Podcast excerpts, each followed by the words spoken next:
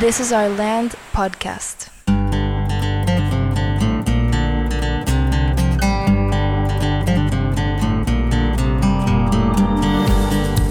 Esto es This is Our Land podcast. Yo me llamo Andreas, conmigo está Alejandro. Hola. Y si apenas estás empezando a escuchar este podcast, es un podcast sobre nuestra prepa que se llama Land School, que ahorita está a mitad de su segundo semestre Ajá. con la primera generación, Sí. que en este momento es un grupo de 16 chavos y chavas. Sí. que apenas esta semana eh, tuvieron, eh, bueno, o van más bien a finales de la próxima semana a recibir su calificación de primer término. Ajá. Hoy tienen que entregar sus proyectos individuales, su anteproyecto más bien, porque luego ya empieza la investigación a partir del anteproyecto. Sí. También tuvieron exámenes en la semana. Semana de exámenes. A mí me tocó aplicar examen el miércoles, entonces el martes en mi clase con ellos tuve la oportunidad de hacer como un repaso de todo lo que hemos visto. Ajá. Yo les había dicho que no me interesa mucho darles, por decir, a leer 50 páginas y luego ya hacer un examen Sí. para ver cómo les friego en el examen.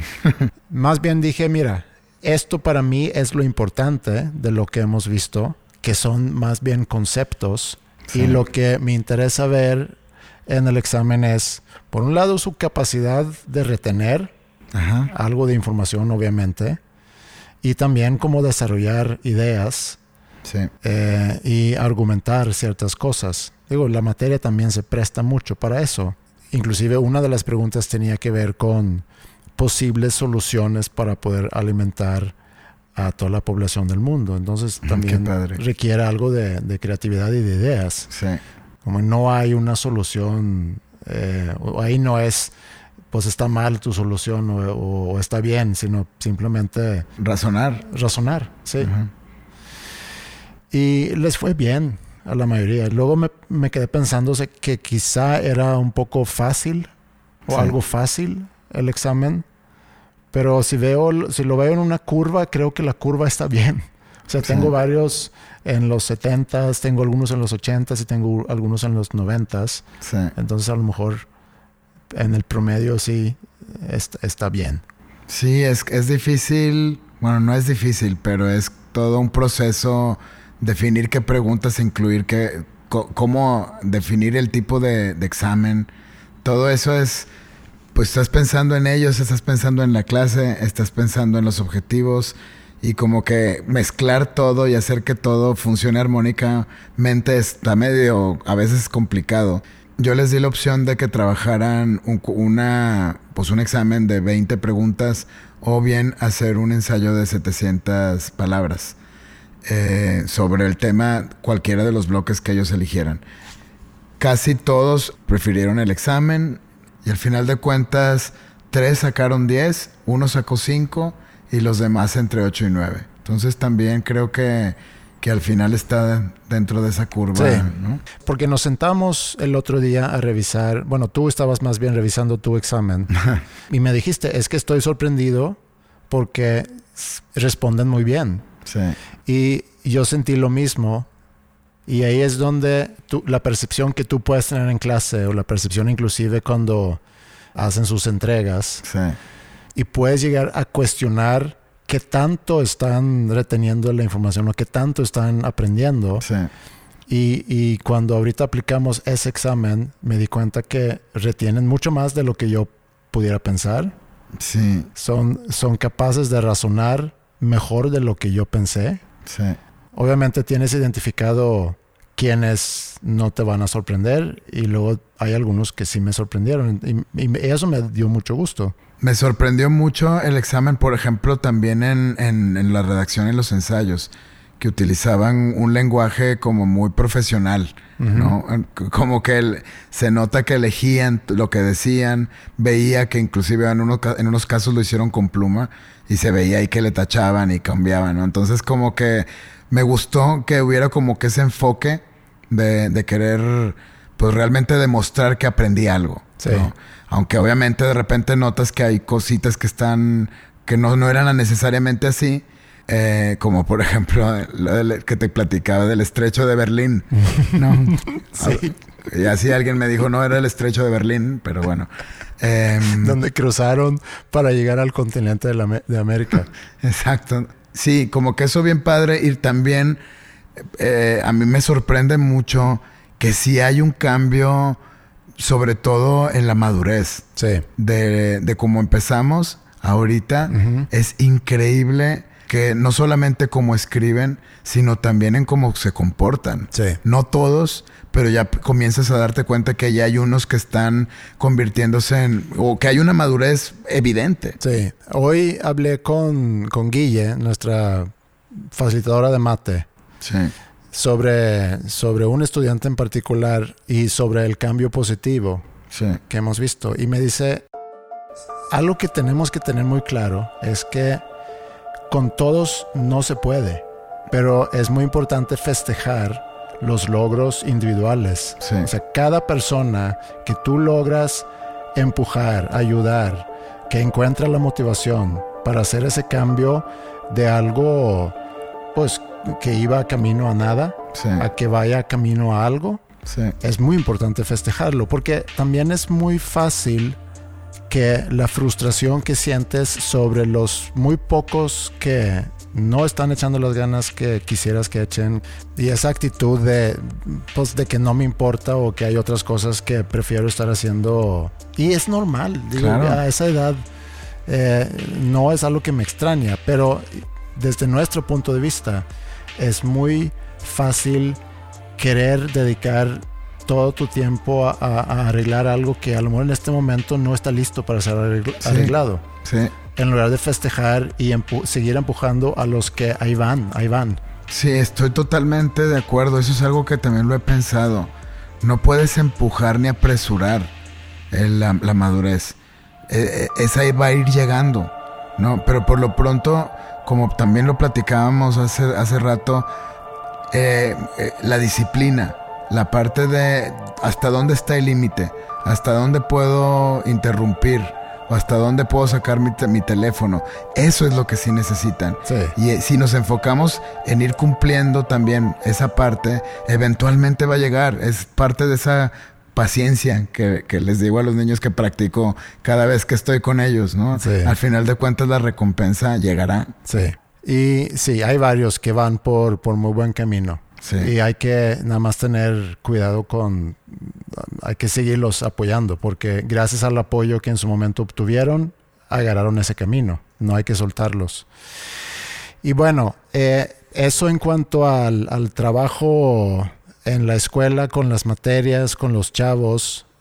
Recuerdo que en el episodio pasado, en esa historia que hemos contado sobre el emprendimiento en sí, Ajá. ya estamos a punto de abrir, Ajá. porque ya tenemos la marca, ya tenemos el local, Sí. ya tenemos el financiamiento mm, casi resuelto. Digo, todavía estamos atrás de, de lo último para poderlo resolver. Sí. Y estamos en pleno proceso de promoción, que también es algo que para una escuela inició tarde. Normalmente las pláticas que haces eh, para promover una prepa normalmente es en septiembre, octubre. Ajá. Nosotros eh, iniciamos todo eso pues, básicamente en- hace un año, febrero, Sí. marzo. Que también es un proceso muy divertido, es, es- está bien padre ir a conocer eh, estos chavos que, ahori- que ahorita están en secundaria, porque ahorita estamos en el mismo proceso otra vez, un año después. Ajá. Conocer a esos chavos que ahorita están en, en noveno, que pueden ser Estudiantes en el próximo semestre y, y que también con todo ese nerviosismo o, o incertidumbre que vamos a lograr juntar un grupo, qué perfil va a ser, eh, cómo son, etcétera. Es como en cualquier negocio, a final de cuentas, necesitas buscar tus, tus clientes, nada más que tratándose de la educación es muy difícil verlos como, como así. Claro. Además, por otro lado, era presentar un proyecto que lo teníamos muy claro conceptualmente, pero que todavía inclusive físicamente no, es, no existía. Sí. ¿no? Y eh, no teníamos fotografías, teníamos renders, teníamos como un concepto muy, muy claro, digo, lo, lo repito, pero tampoco era real. No, no teníamos la experiencia de un año, ¿no? De haber dicho, bueno, ahorita, por ejemplo, me siento mucho más seguro yendo a platicarles cómo es, cómo ha sido este año, que ya, que ya, ya después de, de, de, esa experiencia. Sí, porque ya puedes puntualizar en experiencias que ya viviste. Y por otro lado también ya probamos qué cosas funcionan, qué otras no funcionan. Y también este, pues eso nos da ventaja, ¿no? Sí. Y bueno, el, el, entonces el año pasado estuvimos ya en esa etapa final de, de, que realmente tenemos que apurar para que termine la instalación, Ah, o sea, sí. termina el, el, el, sí el edificio o el, la remodelación del local para poder estar listos y a la vez juntar estudiantes para poder abrir un primer grupo. Y facilitadores, staff eh, y demás, ¿no? Sí, y, y de repente sientes que tienes mucho tiempo y de repente te das cuenta que no.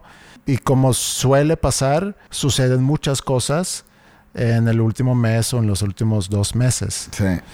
donde terminas acomodando muchas cosas y, y es un estrés. Es un estrés. Es un estrés enorme porque obviamente que quisieras tener todo muy, muy listo con más anticipación. Y además después de haber abierto cuatro escuelas previamente de School of Rock, pensarías que ya tienes la experiencia, que ya te puedes anticipar, que ya no, que ya sabes que al final se resuelve todo, pero aún así es un, es difícil. Porque hay tantas cosas que no controlas. Sí. Entonces tienes que hacer la paz con eso y entender que hay muchas cosas que no puedo controlar. Y, pero sí, es difícil vivir con eso, pero, pero eso se vive en todos los proyectos. Sí. Y en todos los proyectos de emprendimiento hay tantas cosas que no, por más que, que puedas tratar de anticiparte, que nunca debes de dejar de anticiparte, Claro. pero luego ya de repente te pueden sacar el tapete y, y- y ya más bien ahí depende de tu habilidad para re- reaccionar. Sí, yo creo que al final de cuentas, dentro de tu plan, considerar que, considerar alternativas, considerar diferentes escenarios. Considerar que hay tapetes que se van a mover. Claro. y al final llega ese primer día de clases Sí. y, y ya habíamos conocido a los chavos, pero ahí vienen eh, con, con sus expectativas, con sus miedos seguramente. Sí. Y, y nosotros nos toca recibirlos y empezar a trabajar La primera semana. la primera semana, sí. Y esa experiencia que ya llevamos el semestre pasado, la mitad de ese semestre, obviamente que nos pone en una situación muy, muy distinta Sí. para recibir a los nuevos ya en agosto. Sí. Porque ya tenemos experiencia, ya tenemos más conocimiento y tenemos un lugar donde los podemos recibir desde ahorita para que conozcan y que vean y que conozcan también los chavos de la primera generación. Sé que tú hiciste una dinámica hoy precisamente con ellos para, hablando de pensamiento creativo, Sí. porque estamos ahorita en un proceso, sigue el proceso de promoción y de actividades eh, y tú querías involucrar a los que están Sí. eh, ahorita para ver, bueno, qué se les ocurre como actividades para, pues, para atraer a nuevos estudiantes para el, el próximo año escolar. Sí, como un parte de uno, uno de los proyectos de, dentro de Media Center, una, un equipo eh, va a estar coordinando los eventos y sobre todo lo que llamaron el Día Land School. ¿no? Entonces va a ser también eh, padre escuchar su punto de vista. Va a ser muy importante escuchar su punto de vista. Así es. Y bueno, a lo mejor con eso podemos dar por concluido este episodio Muy bien, y continuar en el próximo. me parece perfecto.